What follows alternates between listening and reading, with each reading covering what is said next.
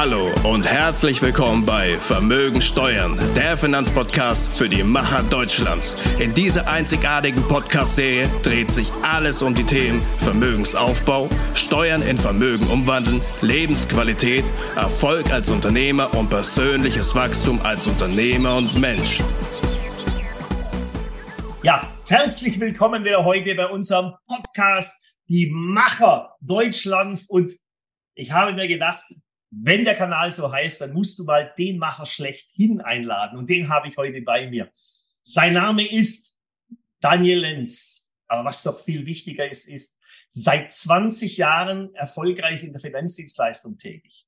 Seit über zehn Jahren ein eigenes Unternehmen mit derzeit acht Angestellten, über 500 Immobilien abgewickelt und betreut, einen eigenen Immobilienfonds aufgelegt, ähm, Seit über acht Jahren ähm, vermittelt er erfolgreich ähm, Photovol Photovoltaikanlagen, und zwar große Solarparks, hat damit Hunderten von Kunden geholfen, ihre Steuern in Vermögen umzuwandeln. Und seit 1.7. jetzt auch ein Mitglied der Power People, das freut mich besonders, und stellt dort unserer Community sein umfangreiches Wissen zum Thema Investitionen und Photovoltaikanlagen zur Verfügung und natürlich sein Lieblingsthema Immobilien. Daniel, erstmal vielen herzlichen Dank, dass du dir heute die Zeit nimmst, dass du heute mit im Podcast bist, gleichzeitig natürlich auch im Zoom. Du hast gesagt, die Frisur sitzt noch nicht richtig, aber das liebt unsere Community. Wir sind nicht perfekt. Es kommt auf die inneren Werte an. Und da bringst du ja ganz viel mit. Deswegen, Daniel, ich bitte dich einfach mal, stell du dich mal vor, dass unsere Community auch so versteht, wer sitzt denn jetzt da? Ein toller Unternehmer, aber du warst ja nicht als Unternehmer geboren. Ich glaube, da war noch ein bisschen was vorher. Ist das richtig? Ja, definitiv. Also erstmal vielen Dank für die Einladung, lieber Holger. Schön, dass ich dabei sein darf. Ähm, ja, wo soll ich anfangen? Bin jetzt aktuell 42 Jahre alt, verheiratet, zwei Kinder, habe ursprünglich eine Ausbildung äh, absolviert als Groß- und Außenhandelskaufmann, weil bei mir war früh schon klar, dass ähm, ich halt fürs Handwerk nicht zu gebrauchen bin. Da gab es auch verschiedene Versuche. Äh, also musste irgendwas Kaufmännisches her oder was mit Menschen. Und äh, so habe ich dann eben diese Lehre als Kaufmann absolviert. Ähm, habe aber parallel immer schon ähm, viele Nebenjobs gemacht, also Nebenjobs so ziemlich alles, was es da so gibt, von Gastronomie über Fabrikarbeit, also alles, was äh, Geld gebracht hat früher, habe ich auch gemacht.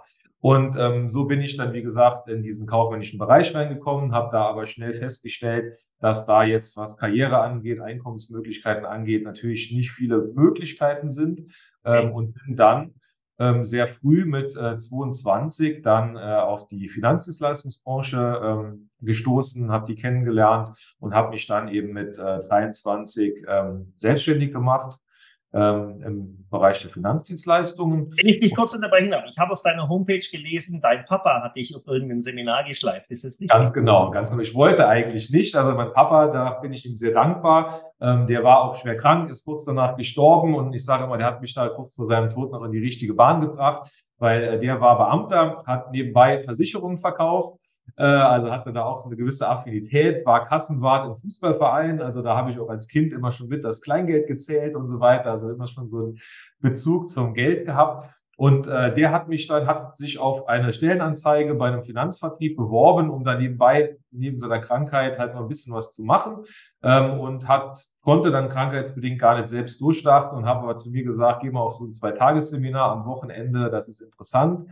Ich wollte nicht hin, ähm, war schon einen krausen Anzug zu tragen, was ich dann musste, den hatte ich gar nicht, musste ich mir noch so einen Anzug kaufen und wurde dann auf so ein Zwei-Tages-Seminar gesetzt was aber ähm, im Nachhinein äh, ja eine, eine sehr tolle Sache war und äh, ja, ich bin dann auch seitdem dabei geblieben, äh, habe dann tatsächlich auch ein bisschen Zeit versetzt zwar, dann auch äh, ja ähm, Selbstständigkeit begonnen im Bereich äh, Finanzdienstleistungen und das mache ich halt heute noch. Also natürlich auch eine bisschen andere Art und Weise wie damals. Natürlich am Anfang war ganz klar Schwerpunkt Versicherungen, wie es dann halt auch zu der Zeit war.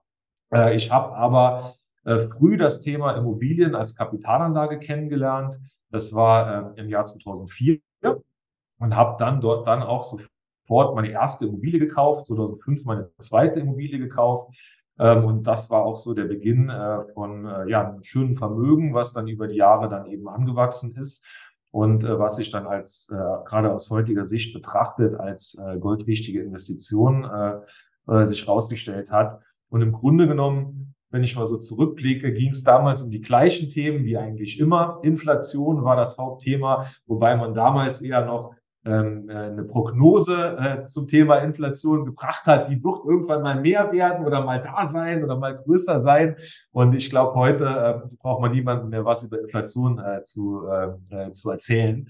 Gar nicht so die riesen Auswüchse, die wir jetzt seit letztem Jahr haben, aber wenn man einfach mal zehn Jahre zurückblickt oder sogar 20 Jahre und man schaut mal, Genau, was der Euro an Wert verloren hat, insbesondere der Euro bei uns, äh, dann äh, ist das äh, ja ein Wahnsinnsthema, dass äh, die Kaufkraft halt äh, sich wahrscheinlich halbiert hat oder sogar noch geringer. Ja, sehr spürbar für alle. Aber das finde ich ja hochspannend, äh, was du jetzt auch sagst. Du bist praktisch auch über die eigenen Investitionen, hast du den Wert für dich erkannt. Und letztendlich zeigst du das heute ja ganz vielen Menschen. Ist das so richtig, oder? Ganz genau, ganz genau. Weil ich muss halt eins, äh, eins habe ich festgestellt.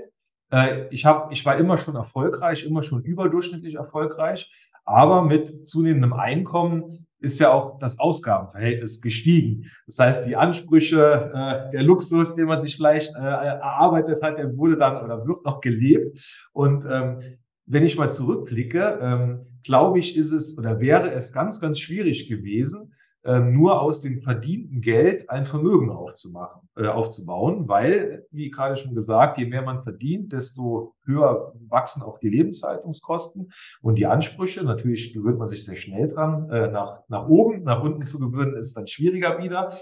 Ähm, geht aber schneller. Geht schneller, genau.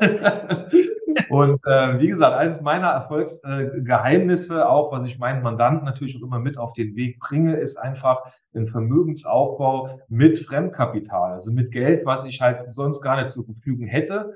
Ähm, und das geht halt in erster Linie über Immobilien äh, und natürlich auch über das Thema Photovoltaik, Solaranlagen, weil das sind jetzt erstmal die einzigen beiden ich sage jetzt mal Möglichkeiten bis auf wenige Ausnahmen, wo ich einfach von der Bank auch ein Fremdkapital zur Verfügung gestellt bekomme, was dann für mich arbeitet. Und wenn ich jetzt einfach sage, ich kaufe mir meine Wohnung, eine Eigentumswohnung zur Vermietung für 300.000 Euro, äh, setze 30.000 Euro Eigenkapital mit ein als Beispiel, dann arbeiten für mich ja nicht die 30.000, die ich reingesteckt habe, sondern die 300.000. Ja? Und mhm. das ist ein ganz großer äh, Vorteil ähm, im Bereich der Sachwertanlagen, Immobilien und auch äh, Photovoltaik. Lass mich da gerade mal einhaken damit, weil wir sind ja alle so erzogen, äh, wir sind ja, äh, bin ein bisschen älter als du, aber meine Vater hat immer gesagt, das, was du hast, arbeite mit dem.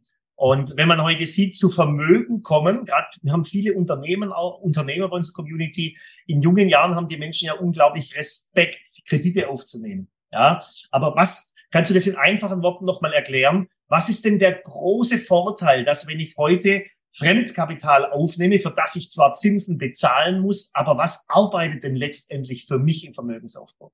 Ja, ein ganz, ganz wichtiger Punkt. Ich will mal ganz kurz noch da einhaken, Holger, wie wir erzogen wurden. Auch ich, auch wenn ich ein paar Jahre jetzt noch jünger bin. Aber wenn ich mal schaue, meine Eltern oder unsere Eltern, die Generation, die kommen aus einer Zeit in den 80er Jahren beispielsweise, wo die vielleicht an einem Punkt waren, für ein Haus zu bauen oder ein Eigenheim zu realisieren, wo wir schon ein Zinsniveau hatten von zehn Prozent und darüber hinaus. Und deswegen sind die schon immer so geprägt äh, gewesen, um Gottes Willen Schulden vermeiden, also Fremdkapital vermeiden, Zinsen vermeiden. Und das war auch aus der damaligen äh, Situation absolut richtig. Ähm, äh, und nur Zeiten haben sich dann geändert. Insbesondere in den letzten 15 Jahren kann man halt sagen, ähm, wo halt wir ein extrem niedriges Zinsniveau hatten und wo man dann gerade in den letzten, sagen wir, seit 2015, wo das Zinsniveau bei unter einem Prozent dann lag und auch lange in diesem Bereich jetzt geblieben ist, da hat man das Geld ja quasi geschenkt bekommen ja, und konnte damit dann entsprechend was machen.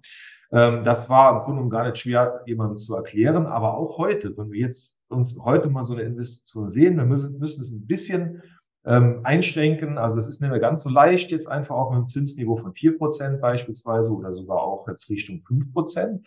Aber wenn wir eine Inflation haben, die offiziell bei acht Prozent liegt oder jetzt nochmal bei sechs und jetzt kommt der ganz entscheidende Punkt einer tatsächlichen Inflation, die viel höher ist, die viel höher ist, die bei 20, 30, 40, 50 Prozent äh, liegt ähm, und ich kann mir trotzdem mein Geld hernehmen für fünf Prozent, ganz einfach gesagt, kann mir damit eine vernünftige Immobilie kaufen oder eine Photovoltaikanlage finanzieren, wo ich eben dann mit einer ganz anderen Summe äh, dann arbeiten kann für mich habe aber im Umkehrschluss eine deutlich höhere Inflation. Und solange die Inflation höher als das Zinsniveau ist, habe ich immer noch ein gutes Geschäft gemacht auf lange Sicht gesehen. Und das ist auch heute noch so. Natürlich muss man, ist es heute, die, die, die äh, Einstiegshürde ist höher, ähm, was die Bonität angeht, was auch Eigenkapital, was man vielleicht jetzt mit einbringen muss, was auch in den letzten Jahren auch nicht immer notwendig war.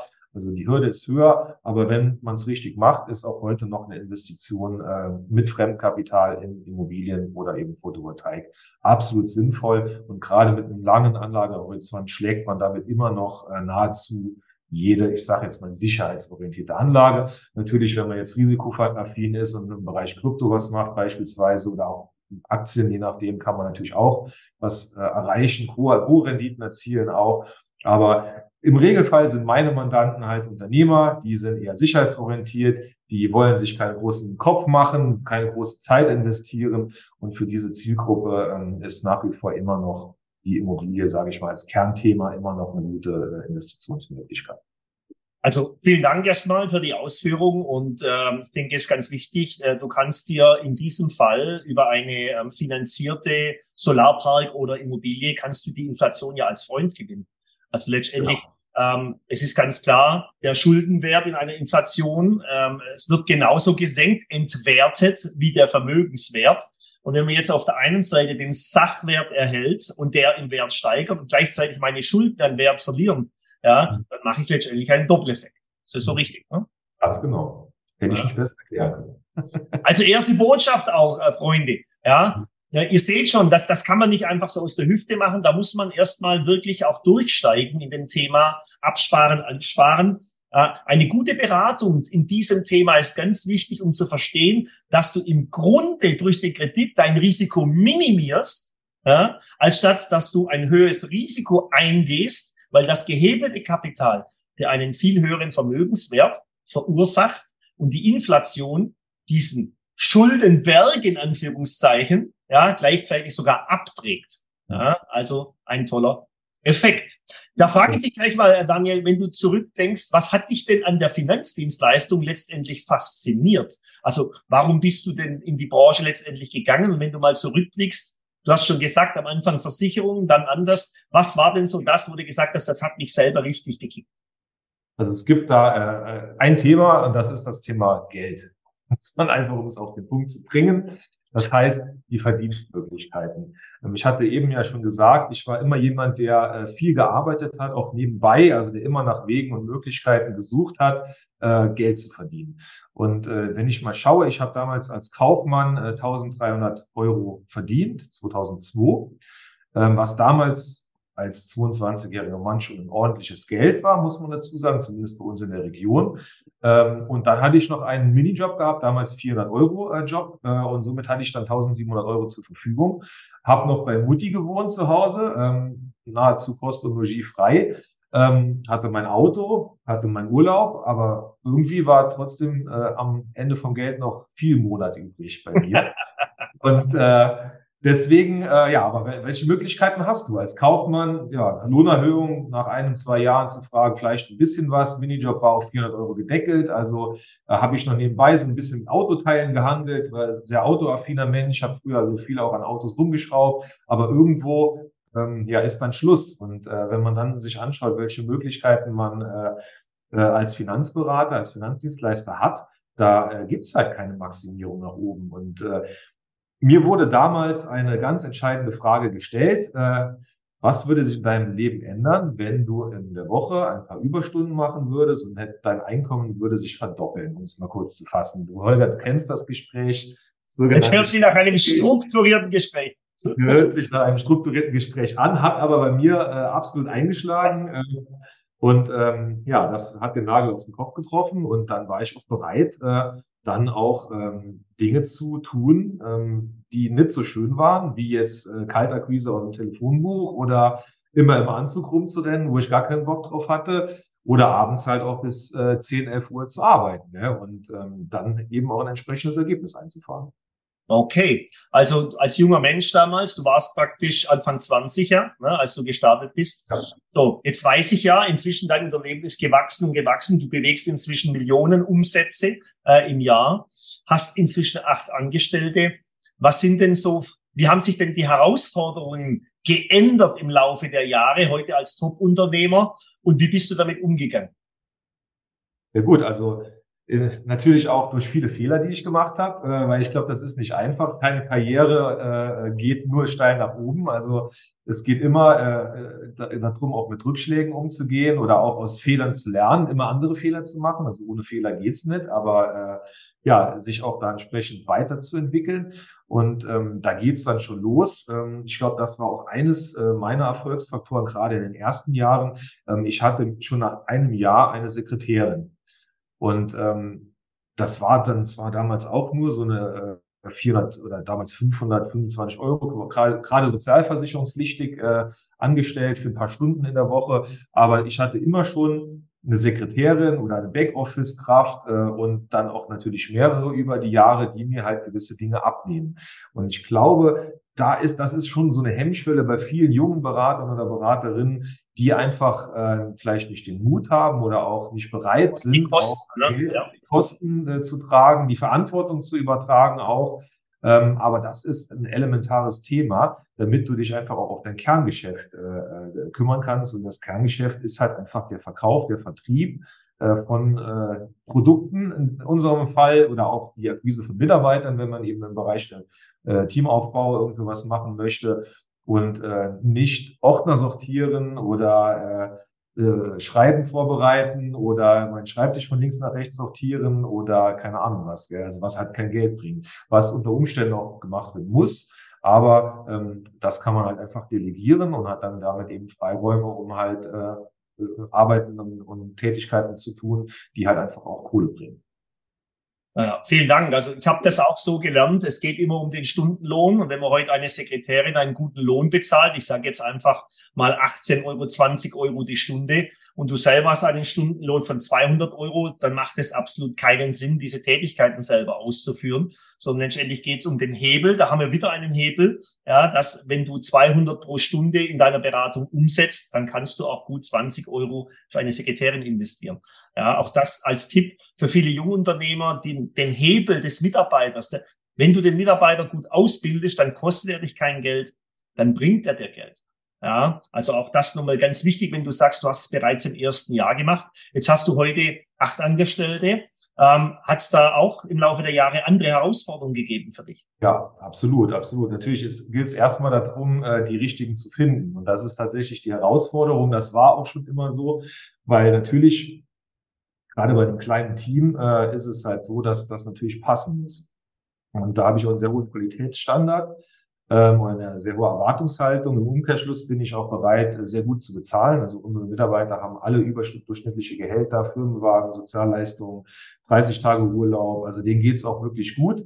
Ähm, aber im Umkehrschluss muss natürlich auch dann die Leistung passen. Und äh, da gilt es einfach darum, die passenden Mitarbeiter zu finden, äh, die ähm, das auch zu wertschätzen wissen und die einfach auch die Fachkompetenz haben, ähm, das Ganze dann einfach auch äh, äh, abzuliefern. Und natürlich, ich würde lügen, wenn ich jetzt sage, das war super einfach, hatte ich sofort. Also da kamen viele Rückschläge dazu. Also ich habe mich auch gerade kurz, vor kurzem jetzt nochmal von einer Mitarbeiterin äh, äh, getrennt, ähm, was mir sehr schwer gefallen ist, weil ich bin halt auch jemand, der halt sehr ähm, ja, menschlich ist, sehr, äh, wo die Leute auch, wir mal, einem ins Herz wachsen und äh, ja, das ist halt ähm, tatsächlich eine Herausforderung. Aber ich kann halt nur sagen, man muss es halt machen. Äh, man muss einfach so lange dranbleiben, bis der, der passende ist. Und man muss halt auch dann ähm, den Mut haben, äh, dann sich auch von äh, Leuten zu trennen, ähm, wo es halt dann schwer fällt. Meistens ist das die richtige Entscheidung.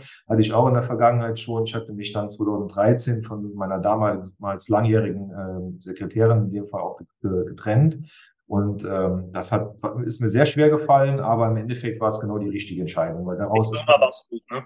Genau, genau. Ist dann die Azubine damals, äh, äh, die Leslie im zweiten Lehrjahr hat die Verantwortung übernommen und die ist heute noch da, die ist heute meine rechte Hand, äh, ist jetzt 13 Jahre bei uns insgesamt äh, und die macht beispielsweise einen super Job und die anderen auch. Also wir sind keinen hervorheben jetzt hier, aber ähm, ja, wir haben mittlerweile ein gutes Team, aber nichtsdestotrotz gibt es immer wieder Herausforderungen in dem Bereich und äh, da muss man einfach dranbleiben und äh, für mich ganz entscheidend generell ist halt auch die mentale Ausrichtung. Da kommen wir vielleicht auch im Laufe des Gesprächs noch drauf, ähm, dass man eben ja einfach im mentalen Bereich was macht, sich ausrichtet ähm, und äh, natürlich positiv positive Energie sendet, sage ich mal, und dann bekommt man auch entsprechend positive Energie zurück und lernt auch die Leute kennen, die zu einem passen. Und für mich. Man sagt ja, die Mitarbeiter sind immer das Spiegel von dir genau. selbst. Ja, also das heißt, ähm, du kannst letztendlich alles beeinflussen. Das heißt nicht, dass man immer gleich die richtigen findet, aber mhm. die Grundbotschaft, wenn die richtig ist, dann ziehst, ziehst du auch andere Menschen an. Ne? Genau. Und ich habe jetzt die Erfahrung äh, gemacht, ich habe ja noch zwei weitere Unternehmen, äh, die wir ähm, auch jetzt äh, eins vor fünf Jahren gegründet haben, eins sind wir gerade in der Gründungsphase.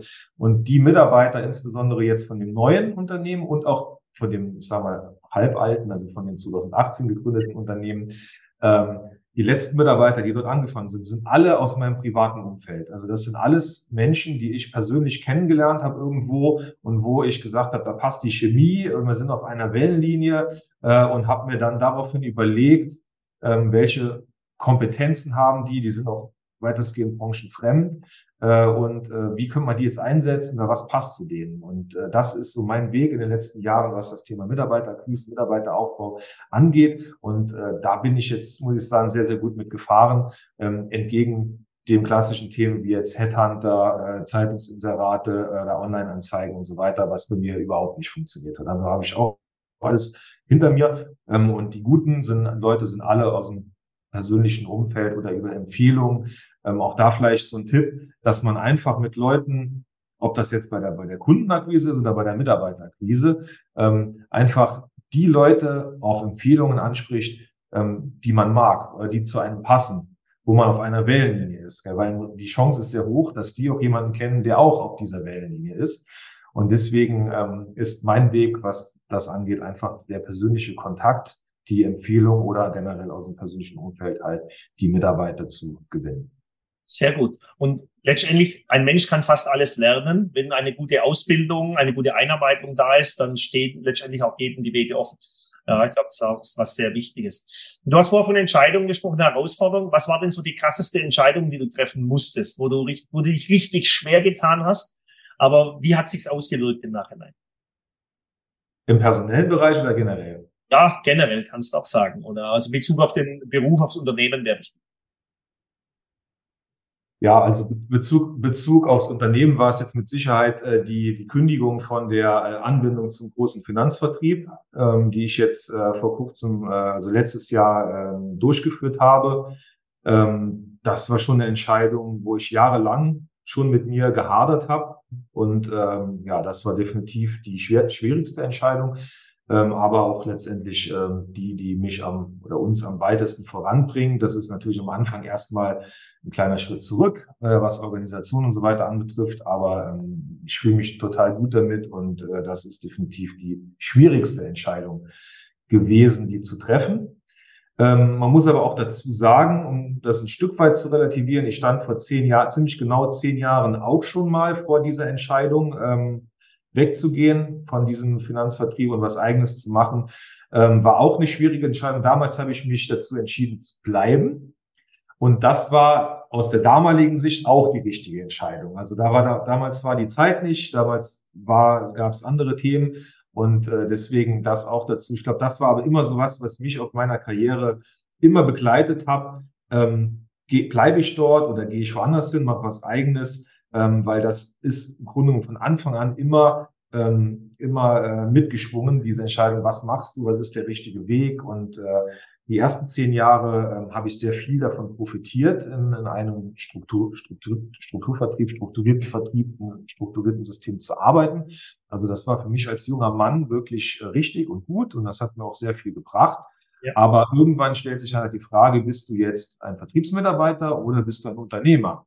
Und wenn du Unternehmer bist, dann äh, geht es um ganz andere Themen und dann ist es halt ganz schwierig, äh, gerade so jemanden wie mich in ein starres System reinzuquetschen. Ähm, das funktioniert nicht. Das ist wieder Löwe im Käfig oder sowas. Also das, das geht nicht. Und ähm, ja, da hatte ich dann schon trotzdem die letzten, ich sag mal, die Jahre ähm, von 2013 oder auch vorher schon, aber insbesondere von 2013 an bis vor, vor zwei, drei Jahren ähm, so immer auch trotzdem alle Freiheiten, die ich brauchte. Also man hat mich da auch ähm, schalten und walten lassen, ähm, weil es auch nicht äh, kollidierte, sage ich im Gegenteil, ich auch sehr, sehr gute Umsätze dort äh, abgeliefert habe. Ähm, aber irgendwie war es immer schon so, dass äh, ich schon immer mich davon weiter von diesem System entfernt habe, immer andere Themen, neue, neue Themen eben auch abgebildet habe, auch meine Beratungsphilosophie nicht mehr zu äh, 100 Prozent dazu gepasst hat. Und, ich glaube ähm, auch die Ansprechpartner, wenn keiner mitwächst in diesem System, ist schwierig, solche Dinge auch zu kommunizieren. Ne? Genau. Und es gab ja dann auch noch einen Wechsel in der Führung äh, und äh, das war dann auch mit so ein ausschlaggebender äh, wie soll man sagen, Punkt, weil dann halt auch noch diese starren Wert, Werte, starren Systeme noch starrer ausgelegt wurden und keine Sonderregelungen mehr akzeptiert wurden. Und dann ist halt auch der Punkt äh, für mich gewesen, einfach zu gehen ähm, und äh, was Eigenes zu machen. Und ja, das war. Vielen, vielen Dank erstmal, ja. Auch äh, für die Zuhörer ähm, und die Zuschauer. Ähm, wir reden auch, ähm, ich habe häufig dieses Thema, gerade bei Unternehmern, wenn etwas zwar gut läuft geldlich, aber das Gefühl nicht mehr da ist, du brennst nicht mehr dafür, dann ist es ja sehr schwierig, auch Topleistungen zu bringen, weil man ständig ja überlegt, ah, es fühlt sich nicht so hundertprozentig an. Und du hast jetzt vorher gesagt, du hast dich getrennt. Ich kenne ja deine Zahlen auch. Äh, du hast hoch sechsstellige Einnahmen gehabt in dem Unternehmen. Ja, und hast gesagt, das fällt schwer. Erstmal persönlich war natürlich das Thema Loyalität etc. Das weiß ich bei dir sehr stark ausgeprägt. Aber gleichzeitig auch immer wieder der Gedanke, okay, läuft es nachher genauso gleich, kriege ich den, die PS genauso auf die Straße. Das ist ja jetzt schon neun Monate bei dir her, gar länger, fast ein Jahr jetzt. Ähm, was hat sich verändert für dich? Inwieweit hat sich das für dich, wie du sagst, positiv ausgewirkt?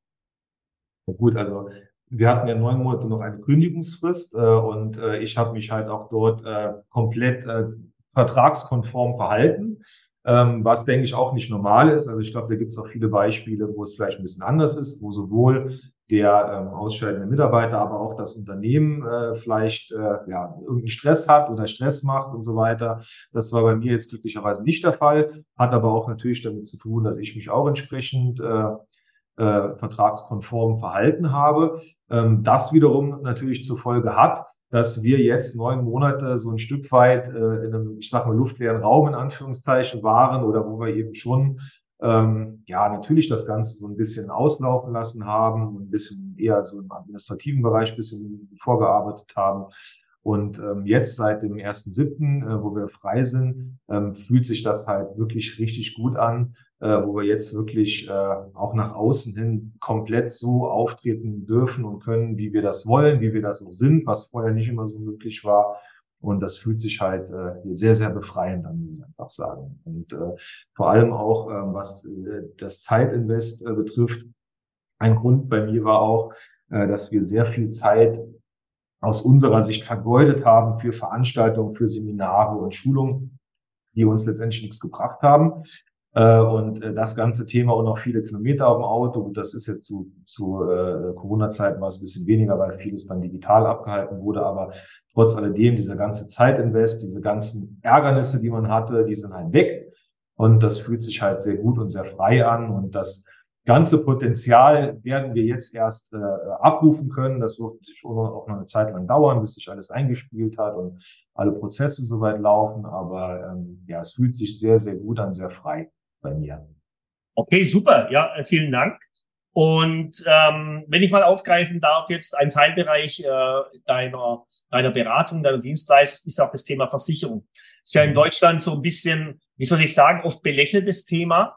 Aber warum aus Unternehmersicht, wenn du jetzt an dich auch selber denkst oder an Erfahrungswerte mit deinen Kunden, warum ist das Thema Versicherung ein wichtiges Thema für gerade Unternehmer, leitende Angestellte, Menschen, Macher, die einfach mehr Geld verdienen, die Selbstständigen? Ja gut, also es ist natürlich so, je mehr Geld du verdienst und je mehr Verantwortung du auch hast, äh, desto mehr Stress hast du im Regelfall. Und äh, desto wichtiger ist es aus meiner Sicht auch eine gewisse Absicherung äh, zu treffen, die dann einmal dich als Person absichert, deine Familie, aber auch dein Unternehmen. Und äh, deswegen ist halt bei uns auch in der Vermögensplanung äh, oder Vermögensberatung immer der erste Schritt das Thema Absicherung existenzgefährdender Risiken, also wir nennen das Vermögensschutz bei uns. Fundament. Das Fundament, genau, weil es bringt dir nichts, wenn du ein Vermögen aufbaust, wirst krank oder äh, Herzinfarkt oder alles, was passieren kann und dann ist dein Vermögen weg, äh, dann, dann bringt dir im Grunde auch nichts, dass das alles erarbeitet hast. Und deswegen ist das für mich auch ein elementares Thema äh, oder für uns in unserem Beratungskonzept, dass wir ähm, bei der Vermögensberatung am Anfang immer erst die ähm, existenzgefährdenden Risiken beraten und informieren und das einfach auch die äh, Grundlage bildet, um darauf aufbauend dann einen Vermögensaufbau oder eben eine Vermögensstrukturierung äh, dann entsprechend auch äh, äh darzustellen.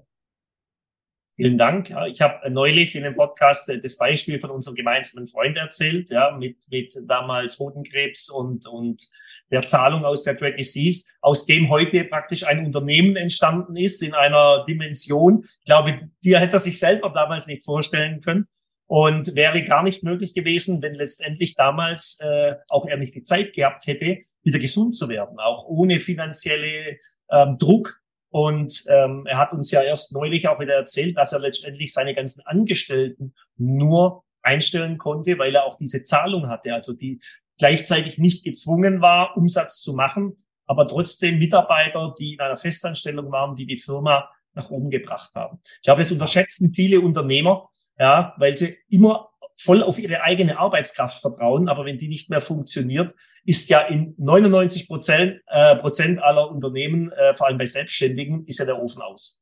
Ja.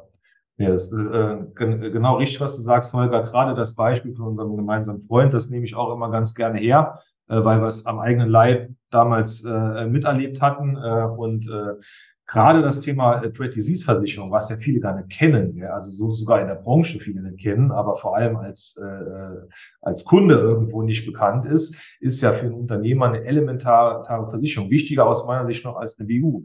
Ja, weil der Unternehmer von seiner Persönlichkeit im Regelfall immer wieder arbeiten geht. Sobald er kann, geht er arbeiten. Ja, der hängt auch, also ich, wenn ich mal von mir ausgehe, wenn ich krank bin, hänge ich trotzdem im Büro noch irgendwie halb oder telefoniere oder schreibe Mails. Ja.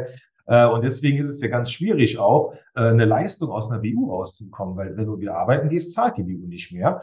Äh, und genauso das Geschäftsführer einem Geschäftsführer ist ja auch ganz schwierig zu definieren. Was bedeutet jetzt 50 Prozent außerstande, seinen Beruf auszuüben für sechs Monate oder wie auch immer? Ähm, wohingegen die Trade Disease ja eine ganz klare, ähm, äh, ganz klare Regel hat. Leistungsauslöser ist das Ereignis, ist die Diagnose einer schweren Krankheit und dann gibt's Cash auf einmal und völlig egal, ob man arbeitet oder nicht. Die Kohle ist am Konto und man kann sich dann ganz in Ruhe auf seinen Heilungsprozess äh, konzentrieren und das Unternehmen strukturieren und dann natürlich auch die Familie entsprechend absichern. Hm? Vielen Dank. Und wie stehst du zu dem Thema als Unternehmer selber, zum Beispiel äh, das Thema private Krankenversicherung? In Deutschland habe ich gefühlt äh, immer wieder nur die Diskussion zu teuer, im Alter kann keiner die Beiträge zahlen. Es wird selten über die Leistung gesprochen, wobei die Leistung als Unternehmer ja viel wichtiger ist, als unterm Strich, ob was 100 Euro mehr oder weniger kostet. Wie siehst du das?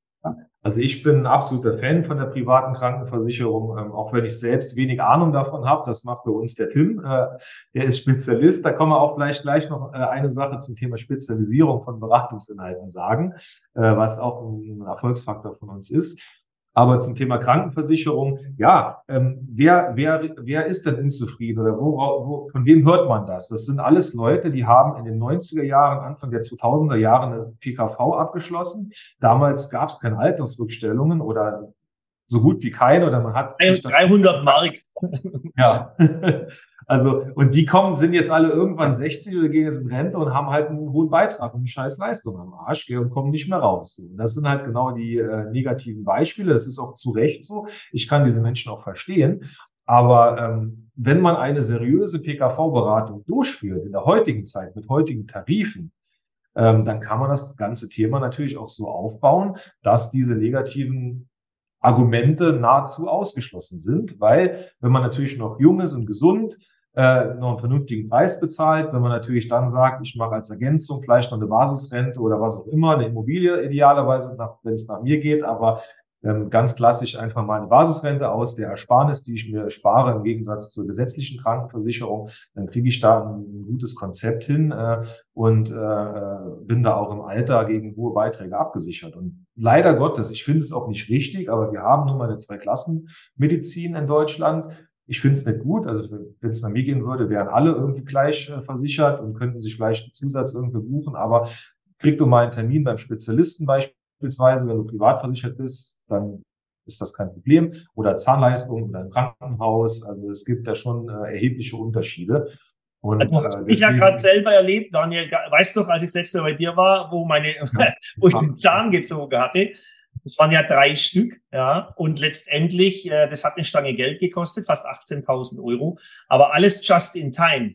Und ich habe jetzt mal hier in Dubai auch Leute gefragt, die halt nicht privat versichert sind, auch keine internationale Versicherung haben. Ja, das ist nicht bezahlbar. Also das ist gar nicht machbar. Ich glaube, das ist auch wichtig, wenn wir über Vorsorge sprechen oder Vermögensaufbau, dass das nicht so einfache Dinge in Anführungszeichen wie Zähne, ja, äh, dich dein Geld schon wieder kosten, für was du jahrelang aufgebaut hast. Also aus diesem Bereich auch, denke ich, sehr wichtig, ähm, im Bereich private Krankenversicherung mehr auf die Leistung zu schauen und durch eine gute Beratung ja, das Thema Beitrag auch im Griff zu behalten. Genau.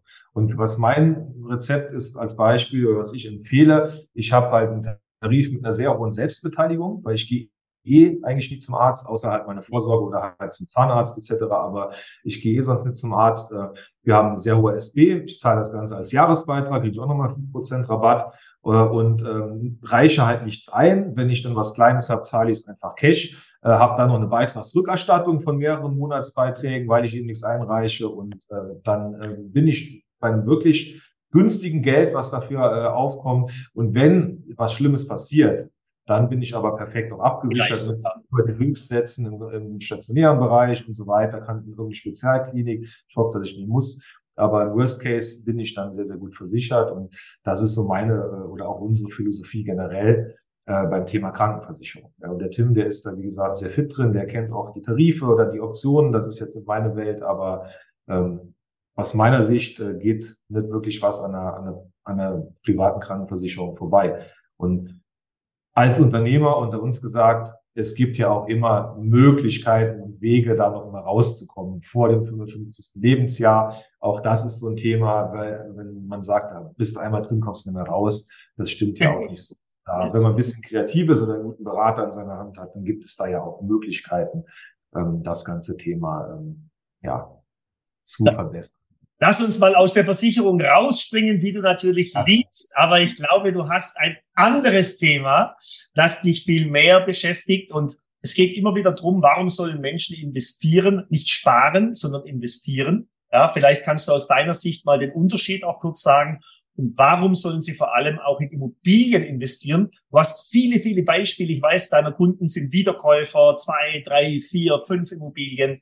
Ähm, kannst du mal so ein paar Beispiele sagen, warum es Sinn macht, hier rechtzeitig gleich ranzugehen? Ja. Ja, also ich mache einfach das Beispiel. Ich habe jetzt kein Flipchart oder Whiteboard, wo ich hier im Podcast irgendwas aufzeichnen kann, sonst könnte ich natürlich hier direkt alles äh, entsprechend äh, äh, transparent aufzeichnen. Ich mache einfach ein ganz blödes Beispiel. Äh, wenn du 100 Euro Sparplan hast im Monat, äh, das sind 1200 Euro im Jahr. Das ist der Sparer. Der, der legt 1200 Euro im Jahr an, bekommt 6% Zinsen. Dann sind das 72 Euro im Jahr, was man bei 6%, was ja schon guter Zins jetzt wäre, bekommen würde. Ja. Wenn ich aber jetzt eine Immobilie kaufe, für 100.000 Euro, sage ich jetzt einfach mal, dass es einfach zu rechnen ist. Also ich nehme mir Geld von der Bank. So, die Bank will Zinsen haben, will Tilgen dafür haben. Im Gegenzug bekomme ich eine Miete und bekomme ich einen Steuervorteil für die Immobilie und habe unterm Strich noch 100 Euro aus eigener Tasche zu zahlen. Also sprich genauso viel wie beim Sparplan, nur dass wir jetzt eben eine andere Summe da auf dem Tisch liegen haben. Und ich bekomme jetzt bei der Immobilie ein Prozent Wertsteigerung per Anno. Ein Prozent auf 100.000 sind 1.000 Euro. Das heißt, bei der Sparvariante habe ich 72 Euro, 6 Prozent auf 1200. Bei der Immobilienvariante 100.000 habe ich 1000 Euro Wertsteigerung. Das, das hört sich besser an, mein Freund. genau, da wäre jetzt die rhetorische Frage, willst du lieber 72 oder lieber 1000? Äh, die Antwort ist klar. Nee, das mal ganz plakativ natürlich jetzt nur äh, erklärt. Natürlich muss man noch ein paar andere Faktoren beachten, aber das ist gar nicht so unrealistisch, das mal so ein bisschen in Relation zu sehen. Natürlich, Immobilie ist immer eine langfristige Investition, zehn Jahre und länger. Aber ähm, man kann durch diesen schon vorhin beschriebenen Fremdkapitalhebel halt eine ganz andere Performance abliefern, weil man eben Geld von der Bank bekommt und das Geld für einen arbeitet. Weil die Wertsteigerung gibt es nicht auf meinen monatlichen Sparbetrag, sondern auf dem Kaufpreis Immobilie, auf den Wert der Immobilie. Und äh, dann noch ein ganz entscheidender Punkt zum Thema Altersvorsorge. Die Immobilie ist die einzige Altersvorsorge, die ich ein Leben lang nutzen kann und die immer noch da ist, wenn ich sterbe, um sie meinen Kindern zu hinterlassen oder meinen Erben. Weil die Rente, ob das eine Riester, Rürup, eine Privatrente ist, eine gesetzliche Rente, die Rente ist immer weg, wenn ich nicht mehr da bin. Egal wie viel ich einbezahlt habe. Und von der Immobilie kann ich ein Leben lang die Miete äh, bekommen als Altersvorsorge, auch meine Frau noch. Und wenn wir beide nicht mehr da sind, ist immer noch die Immobilie da, um die unseren Kindern zu hinterlassen. Und das ist auch für mich eines der Hauptargumente, wenn es jetzt um das Thema Altersvorsorge geht, warum an einer Immobilie kein Weg dran vorbeigeht. Absolut. Und wenn ich noch einen Punkt hinzufügen darf, ich kann alle Beiträge oder alle Kosten während der Laufzeit absetzen und habe nach zehn Jahren einen steuerfreien Ertrag. Auch das ist ja ein unglaublicher Hebel. Wenn ich heute sage, ich bespare eine Anlage 30 Jahre, habe nachher, keine Ahnung, 500.000 äh, Kapital eingezahlt, habe aber einen Gewinn von 300 und muss da wiederum 30 Prozent versteuern, das macht ja auch nicht so viel Spaß. Ne? Genau. Und du kannst halt jederzeit entscheiden, verkaufe ich die Immobilie, habe ich das Geld auf einmal oder behalte ich sie und äh, lebe von der Miete. Ja, und das ist halt auch was, was wir beispielsweise im Detail ähm, äh, bei unseren Mandanten immer wieder auch analysieren, weil viele haben ja noch alte Lebensversicherungen, Rentenversicherungen oder auch vorgebundene Verträge äh, für die Altersvorsorge. Und da gehen wir halt hin und sagen, okay, als Beispiel, ähm, wir schauen, wir schauen uns das einfach mal an. Ähm, wie viel Geld ist in deinem Vertrag drin, in deiner, deinem Altersvorsorgevertrag? Was zahlst du monatlich ein? Wie lange läuft das Ganze noch und was kommt am Ende raus? So, dann haben wir da Zahlen. Ich mache auch hier nochmal so wirklich plakative Zahlen. Da sind jetzt 30.000 Euro Rückkaufswert drin. Da gehen im Monat 200 Euro rein. Und wenn ich 67 bin, kommen 100.000 Euro raus.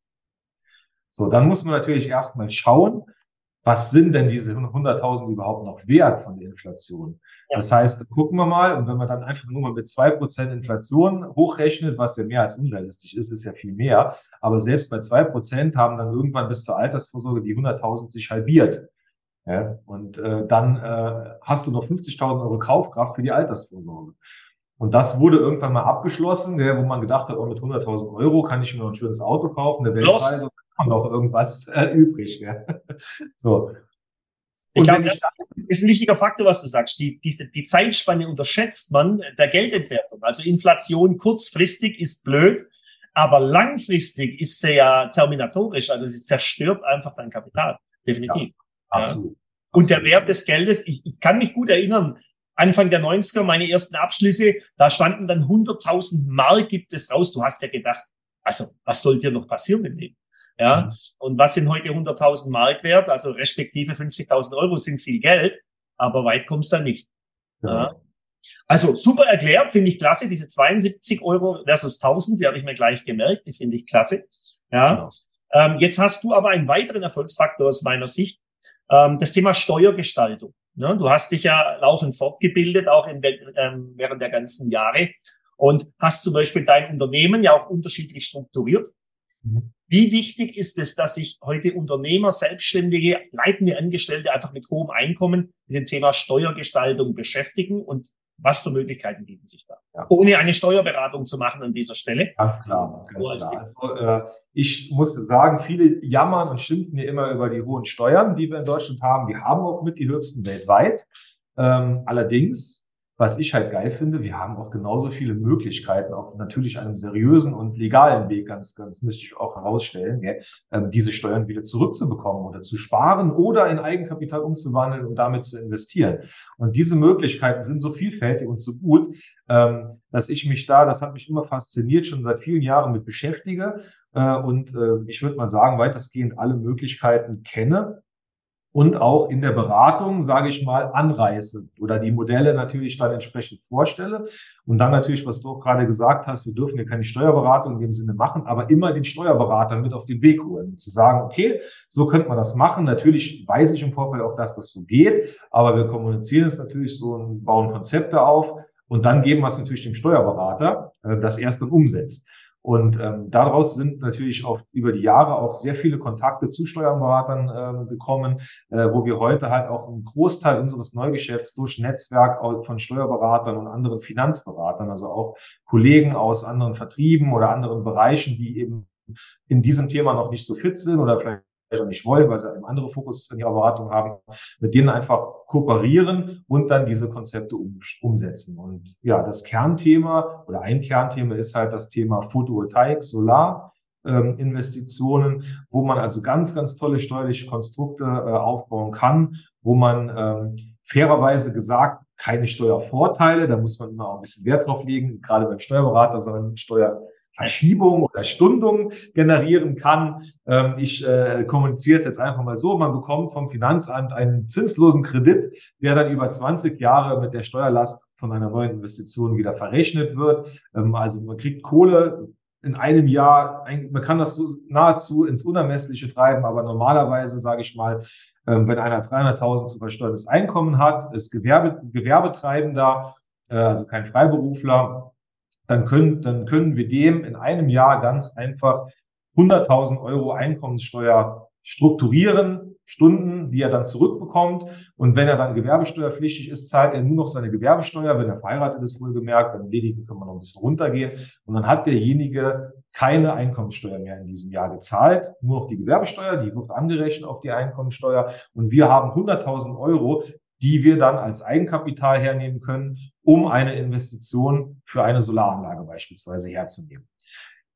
Die Solaranlage. Entschuldige ganz kurz, wenn ich da einhaken darf, Daniel. Das ist nochmal ganz wichtig äh, für unsere Zuhörer auch, Freunde. Das ist Geld, ja, ähm, das ihr sowieso aufwendet. Also die Leute denken immer, oh Gott, ich muss überall zusätzlich bezahlen. Nein, du zahlst es aktuell, aber du zahlst es in einem Topf. Ja, aber von diesem Topf kannst du kein Vermögen aufbauen, sondern dieses Geld ist weg. Also das ist nochmal ganz wichtig. Und Daniel, vielleicht kannst du auch den Zuhörern nochmal sagen, das geht ja sogar rückwärts. Ja, also das heißt, wir können rückwärts Einkommensteuer wieder zurückholen. Bis auf wie viele Jahre geht es, Daniel? Das Kommt natürlich darauf an, äh, wann die letzte Steuererklärung gemacht wurde, ob die noch offen ist. Das ist natürlich der einfachste Weg, dass man eben dann in diese offene Steuererklärung einfach noch den, ähm, ja, diese Investition äh, ähm, mit einbaut und somit eben dann die Steuerlast in diesem Jahr entsprechend äh, reduziert. Ja, also eine ganz tolle Möglichkeit. Und Freunde, wenn ihr, wenn ihr oft denkt, ähm, in Deutschland ist ja wirklich so, man spricht über drei bis fünf Prozent im Jahr, dann ist alles okay. Dann fühlt sich keiner angegriffen. Wenn man heute Menschen sagt, du kannst in Deutschland acht, zehn, zwölf Prozent Rendite haben, ganz legal, ganz sauber, ganz steuerfrei, sagen die Leute, das gibt es nicht. Ja, was ist denn so eine Durchschnittsrendite aktuell in der, in der ähm, Photovoltaikgeschichte? Ja, also wenn wir jetzt mal ähm, eine ganz normale Rendite berechnen, also jetzt keine Eigenkapitalrendite oder Nachsteuerrendite, sondern die ganz normale klassische Rendite, da liegen wir aktuell bei einer garantierten Rendite von sechs bis sieben Prozent. Die ist aber garantiert auf zehn Jahre oder sogar auf 20 Jahre durch einen festen Abnahmevertrag. Und darüber hinaus gibt es dann noch eine nicht garantierte Rendite durch die Direktvermarktung des Stromes. Äh, und die ist halt an den Strompreis gekoppelt. Ähm, letztes Jahr hat man einen extrem hohen Strompreis, da ging die so in Richtung 13, 14 Prozent Rendite. Das ist aber jetzt nicht jedes Jahr so. Aber ich soll mal ganz seriös betrachtet, reden wir hier auf einem langen Zeitraum von einer Durchschnittsrendite zwischen 9 und 10 Prozent, die bei so einer Investition ähm, dann auch möglich sind plus Steuervorteil. Der ist also da deswegen keine Eigenkapitalrendite, die werden noch deutlich höher, aber einfach die normale Projektrendite äh, sind bei sieben bis zehn Prozent, sage ich jetzt einfach mal. Äh, und deswegen ähm, rechnet sich auch so eine Investition auch bei dem heutigen Zinsniveau noch sehr, sehr gut. Ganz wichtiger Faktor, ja. Wir sind jetzt über der Inflation mit zehn Prozent. Wir bleiben jetzt mal bei der normal angegebenen, ja. Und Du kannst trotzdem noch einen Zinssatz haben für ein Darlehen von vier fünf Prozent. Du hast trotzdem noch eine bessere Rendite wie in allen Anlagen, ja, die dir angeboten werden und hast den Steuervorteil obendrauf. Also das, Freunde, immer dran denken. Aus meiner Sicht eine der interessantesten Anlagen, ja, in, in diesem Bereich, vor allem für Gutverdiener, ja, für, für normale Einkommen, ja, rechnet sich das oft noch nicht, aber man muss es sich einfach anschauen im Einzelfall. Also die beste Zielgruppe, die, die, ähm, wie soll man sagen, die, die Zielgruppe mit dem größten Hebel, also wo wir den Steuer, die Steuergestaltung am, am meisten ansetzen können, sind halt Menschen mit Abfindungen. ähm, oder Firmenverkäufen zum Beispiel, die auf einmal eine höhere Last haben. Insbesondere bei den Abfindungen ist das ein Riesenthema.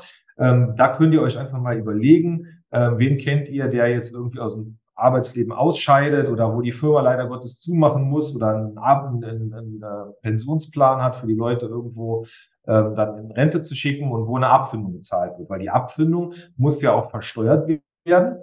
Die Abfindung äh, wird aber ähm, oder da kann man das sogenannte ein Fünftelverfahren zugrunde legen. Ich will jetzt nicht zu fachlich werden, aber um es ganz einfach zu erklären, ähm, man kann äh, bei dieser Variante mit einer deutlich kleineren Investitionssumme die Einkommenssteuerlast auch komplett auf Null fahren und muss im Verhältnis gar nicht so viel investieren wie bei einem normalen Einkommen. Heißt also, der, das Verhältnis zwischen Steuervorteil und Investitionshöhe ist deutlich größer. Und das ist eigentlich so die wirklich perfekte, also die anderen sind auch schon perfekt, aber das, wie soll man sagen, die, das, ähm, die Kirsche auf der Kirsche Torte. auf der Torte, da war es das Sahnehäubchen on top. Also da macht es dann äh, wirklich richtig Spaß. Vor allem ist es so in der Praxis auch so, dass ja im Regelfall äh, bei einem Unternehmen nicht eine Person eine Abfindung bekommt, sondern dass dann in Industrieunternehmen oder wo auch immer dann viele daraus gehen. Äh, und dementsprechend hat man da einen super Empfehlungsansatz, äh, um dann eben auch ähm, die anderen äh, abgefundenen äh, Mitarbeiter dann eben auch als Kunden, als Mandanten zu gewinnen. Sehr schön, Daniel. So, jetzt, ich könnte stundenlang mit dir plaudern. Das sind hochinteressante Themen. Ähm, jetzt sind ja immer mehr ähm, äh, Kunden überlegen auch, ihr Leben gar nicht mehr da zu verbringen, wo sie heute leben. Ja, also immer mehr kommt das Thema im warmen Leben, anderes Land, Kultur oder vielleicht auch das Thema Deutschland will ich jetzt gar nicht thematisieren, aber ähm, das Thema Lebensgefühl, Lebensqualität. So, jetzt hast du dir ja auch für dich überlegt, Mensch, ähm, in der Zukunft ähm, als Unternehmer, ich will mein Unternehmen so aufstellen, dass ich auch flexibler bin. Ja, was für Herausforderungen kommen da auf dich zu? Die Kinder sind eine Herausforderung, das weiß ich, aber generell auch, wenn du so betrachtest, als Tipp für viele der Kunden, die heute sagen, das wäre schon schön in der Zukunft, an was muss man da so alles denken? Ja, das ist natürlich eine gute Frage, weil auch da viele Themen mir durch den Kopf gehen, äh, die ich auch noch nicht alle beantwortet habe. Also ich bin ja eher so äh, oldschool, du kennst mich, gell? ich tue mich immer schwer mit Neuerungen, aber ich habe mich natürlich glücklicherweise in den letzten Jahren sehr gut an das Thema digitale Beratung äh, äh, gewöhnt. Das äh, heute ist ja schon ein Meilenstein, ich wollte es da anschauen. Traum, ein Traum, genau. ja, ich äh, war vorher kein Freund davon. Mittlerweile muss ich sagen, bin ich ein sehr großer Freund, weil es effektiv ist, Zeitersparnis äh, bietet und äh, das auch von der gegenüberliegenden Seite, also von Kundenseite genauso gesehen wird. Und ähm, in meinem Job ist es so, ich kann mir aktuell noch nicht vorstellen, dass der persönliche Kontakt komplett weg ist. Aber der Erstkontakt, also zumindest bei den Investitionen, die ich hier tätige, also bei uns geht es im Regelfall ja um größere Investitionen und größere Entscheidungen. Und da ist aus meiner Sicht der persönliche Kontakt nach wie vor sehr wichtig, um Vertrauen aufzubauen. Also um sich erstmal kennenzulernen, Vertrauen aufzubauen äh, und dann im zweiten Step die Folgetermine, Folgeberatungen, die werden auch bei uns komplett digital ähm, dann durchgeführt. Wobei bei jüngeren Leuten muss ich sagen, ähm, auch der komplette digitale Prozess absolut äh, gefragt ist, gerade wenn man über Empfehlungen arbeitet. Also es ist halt immer ein Thema des Vertrauens. Ich glaube, ein Finanzprodukt zu kaufen, egal welches, hat immer was mit Vertrauen zu tun. Ob das eine Immobilie ist oder eine Berufsunfähigkeitsversicherung oder was auch immer, in erster Linie zählt Vertrauen. Und ähm, bei äh, bei ähm, Kunden, die empfohlen werden, also wo durch die warme Empfehlung äh, ein Vertrauensvorsprung da ist, da haben wir jetzt auch schon Immobilien und größeren einfach komplett digital verkauft, also bei Leuten, die ich noch nie persönlich gesehen habe, also noch nie live gesehen habe. Äh, und das wird sich ja in, den nächsten Jahren immer weiter so fortsetzen. Und ich glaube auch, dass diese, ich nenne es jetzt einfach mal normale Beratung, Grundlagenberatung, Berufsunfähigkeit, Unfall, äh, solche Themen, dass man die wirklich komplett äh, digital beraten kann und dass da auch von gerade der jüngeren Generation überhaupt gar kein Bock mehr ist, persönlich jemand kennenzulernen, sondern dass diese Produkte wirklich komplett digital irgendwo ähm, abgeschlossen werden. Und dementsprechend ähm, was die Beratung angeht, habe ich mich halt auch so positioniert, auch mit meinem Backoffice, mit meinen Mitarbeitern. Auch in den anderen Unternehmen habe ich jeweils immer jetzt entweder einen zweiten Geschäftsführer oder jetzt einen Prokuristen oder einen Projektleiter, die halt das operative Geschäft bei mir hier vor Ort äh, koordinieren, so dass ich tatsächlich von woanders arbeiten kann äh, und dann der persönliche Kontakt der wird punktuell noch da sein. Äh, aber weitestgehend äh, bin ich alles so am Strukturieren, ähm, dass ich tatsächlich von überall aus arbeiten kann. Und äh, du hast es selbst angesprochen, Holger, du kennst unsere Situation. Wir haben zwei Kinder, die sind noch in der Schule, die wollen gerne hier bleiben, äh, solange sie in der Schule sind. Und wir haben uns zum Ziel gemacht, dass wir ähm, entsprechend, solange die Kinder noch hier in der Schule sind, alles so weit strukturieren, um dann den Schritt zu gehen äh, und dann äh, auch von woanders entsprechend arbeiten zu können. Okay. Ähm, woanders, du äh, warst, äh, bist ja häufiger in Dubai, warst ja erst vor Genau. kurzem auch wieder da. Ähm, wir haben inzwischen viele Kunden, die in Dubai auch Immobilien kaufen.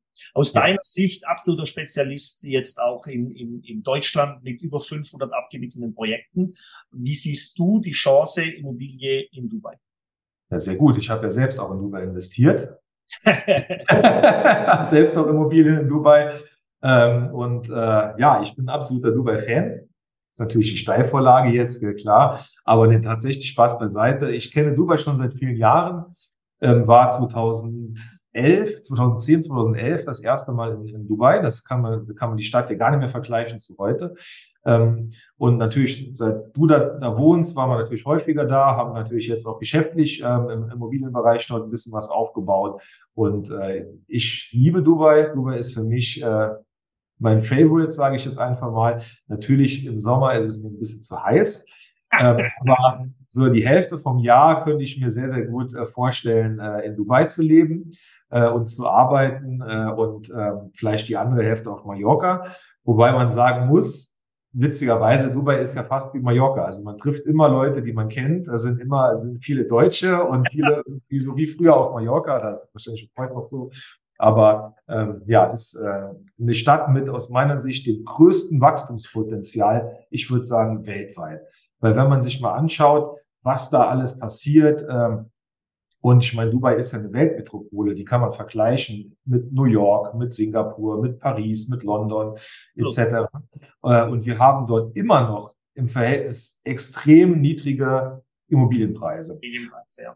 Genau. Und langfristig gesehen äh, wird sich, werden sich die Preise da entsprechend den anderen besagten Städten auch annähern. Und wenn man dann jetzt da günstig kauft und in zehn Jahren, wie gesagt, langfristiges Investment, natürlich, der Markt ist natürlich auch volatil in Dubai, das ist ein bisschen anders als jetzt beispielsweise bei uns, aber langfristig gesehen geht das nur nach oben. Äh, Und was mir halt sehr positiv auffällt, insbesondere in den letzten Jahren, dass halt mittlerweile auch eine ordentliche Bauqualität verbaut wird. Ähm, Das ist ein ganz entscheidender Punkt, weil früher war es so, das war halt nicht auf lange Sicht gebaut. Das äh, war jetzt, das sieht nach zehn Jahren nicht mehr so gut aus, aber die Projekte, die insbesondere in den letzten Jahren oder auch jetzt gebaut werden bei einem seriösen Bauträger natürlich, da muss man natürlich auch genau hinschauen. Auch Äh, viele europäische Bauträger inzwischen, Genau, man da genau. sagen. Mittlerweile hast du einen guten Bau, deutschen Baustandard auch. Äh, das ist äh, natürlich top und dann günstiger wie in Frankfurt oder in Hamburg oder München sowieso. Äh, und da denke ich, hat man dann dort ein deutlich besseres Wachstumspotenzial. Und was äh, dann noch ein Thema ist, äh, jetzt von der Finanzsicht, äh, äh, ist natürlich viele meiner Mandanten, auch ich habe auch den Wunsch, ein bisschen halt außerhalb des Euros zu investieren, in anderen Währungen. Und wenn man sich dann den Dirham anschaut, der Euro hat alleine dieses Jahr über zehn Prozent zum Dirham abgewertet. Ähm, und das Jahr ist noch nicht vorbei. Ähm, allein das ist ja auch ein großes Thema, wenn ich die Möglichkeit habe, ähm, einfach in einer anderen Währung zu investieren. Aus meiner Sicht in einer besseren Währung. Bin also eh kein großer Euro-Fan. Ähm, und äh, das kann natürlich auch für viele Investoren ähm, ein gutes Argument sein, sich da so ein bisschen breiter aufzustellen und dann auch durchaus im außereuropäischen Ausland zu investieren. Absolut, Daniel. Und äh, auch ganz wichtig, wir sprechen hier aus Investorensicht, politisch lassen wir alles beiseite. Ja, aber ganz klar, die äh, Vereinigten Arabischen Emirate haben sich jetzt äh, als, als BRICS-Staatenmitglied ab 1. Januar äh, positioniert, ja, wo eine sehr starke äh, Golddiversifizierung von Südafrika ist. Also das heißt, wie früher, als in, in, in Europa noch die Währung oder in den USA Gold hinterlegt war, ja, ähm, eine ganz andere Wertdenke ja, als wir es in Europa haben und deswegen eine gute Alternative. Und ich glaube, dass noch viele weitere Märkte hier in Asien entstehen werden, ja, von denen wir heute noch gar nicht denken, dass es die überhaupt gibt. Ja. Genau. Okay, super. Mensch, Daniel, ja, jetzt haben wir schon 90 Minuten hinter uns. Ja, so schnell äh, geht das, äh, wenn man über spannende Themen spricht. Ähm, erfolgreicher Unternehmer, ich habe es zu Beginn schon gesagt, wirklich toll aufgebaut, das Ganze, diversifiziert. Du hast ähm, viele Mitarbeiter inzwischen, du bewegst wirklich ein, ein großes Rad. Was wäre so dein größter Wunsch an die Zukunft, wo du sagst, außer das Thema gesund bleiben, ja, das ist, da mache ich jetzt einfach einen Haken dran, aber unternehmerisch, was wäre so dein Ding in den nächsten zehn Jahren, was du dir für dein Unternehmen wünschen würdest? Ein ähm, ruhiges und ähm, realistisches Marktumfeld würde ich mir wirklich wünschen. Ja. Du, sagst, man sollte nicht politisch werden, will ich auch gar nicht, aber ähm, ich würde mir in Deutschland oder auch in anderen Ländern, aber insbesondere in Deutschland und in Europa eine Politik wünschen, die äh, wirklich für die Bürger da ist und die eine realistische Politik macht und die es Unternehmen in Deutschland nach wie vor möglich macht, in Ruhe und äh, in einem Realismus zu arbeiten und zu schaffen. Das wäre mein größter Wunsch ähm, weil das ist aktuell tatsächlich das, was mir am meisten Sorge bereitet. Ähm, gar nicht für mich, uns geht's gut, aber für die breite Masse der Bevölkerung, die wirklich unter der Inflation leiden, äh, wo wirklich eine Entwertung des, des, der Vermögenswerte einfach stattfindet. Und ich würde mich wirklich freuen, wenn äh, wir hier nochmal äh, zurückkommen. Ähm, entweder mit dieser Regierung oder mit einer neuen Regierung und nochmal eine Politik für die Bürger machen. Ähm, das wäre das, was ich mir wünschen würde, was ich nicht, nicht beeinflussen kann. Ähm, alles andere kann ich ja irgendwo auch beeinflussen, was, uns jetzt im, im Persönlichen betrifft. Und daher der Wunsch. Vielleicht wird er ja erhört. Das ist ein wunderbar salomonisches Schlusswort, äh, lieber Daniel. Deswegen erstmal vielen, vielen Dank für die Zeit heute und für die Einblicke auch als Unternehmer aus deiner Sicht ein Kompliment nochmal für dein eigenes Unternehmen. Wir verlinken es natürlich unten, ähm, auch äh, deine Homepage und ich kann nur jedem empfehlen, wenn er sich beraten lassen möchte in diesen Bereichen, Daniel Lenz mit seiner Truppe, absolut empfehlenswert. Ja, Freunde, das war's auch schon wieder heute in unserem Podcast. Wenn er dir gefallen hat, gib ein Like, schreib auch gern was in die Kommentare dazu, schick es weiter, dass unsere Power People Community einfach weiter wächst und viele Menschen die Chance haben, auch so einen Weg zu gehen, wie zum Beispiel der Daniel. Ich sag für heute vielen, vielen Dank, dass du dir Zeit genommen hast, an dich, Daniel, und auch an alle Zuhörer und sag bis nächsten Donnerstag im Podcast Power People Finance. Die Macher Deutschlands sind im Podcast. Danke, Daniel, und bis dann. Mach's gut. Vielen Dank auch. Grüß an alle. Das war Vermögensteuer mit Holger Joost. Vergesst nicht, Macher liken, teilen und abonnieren, damit Sie keine neue Folge verpassen. Für mehr interessanten Content folgt Holger auf Instagram. So könnt ihr die Zeit bis zur nächsten Episode prima überbrücken.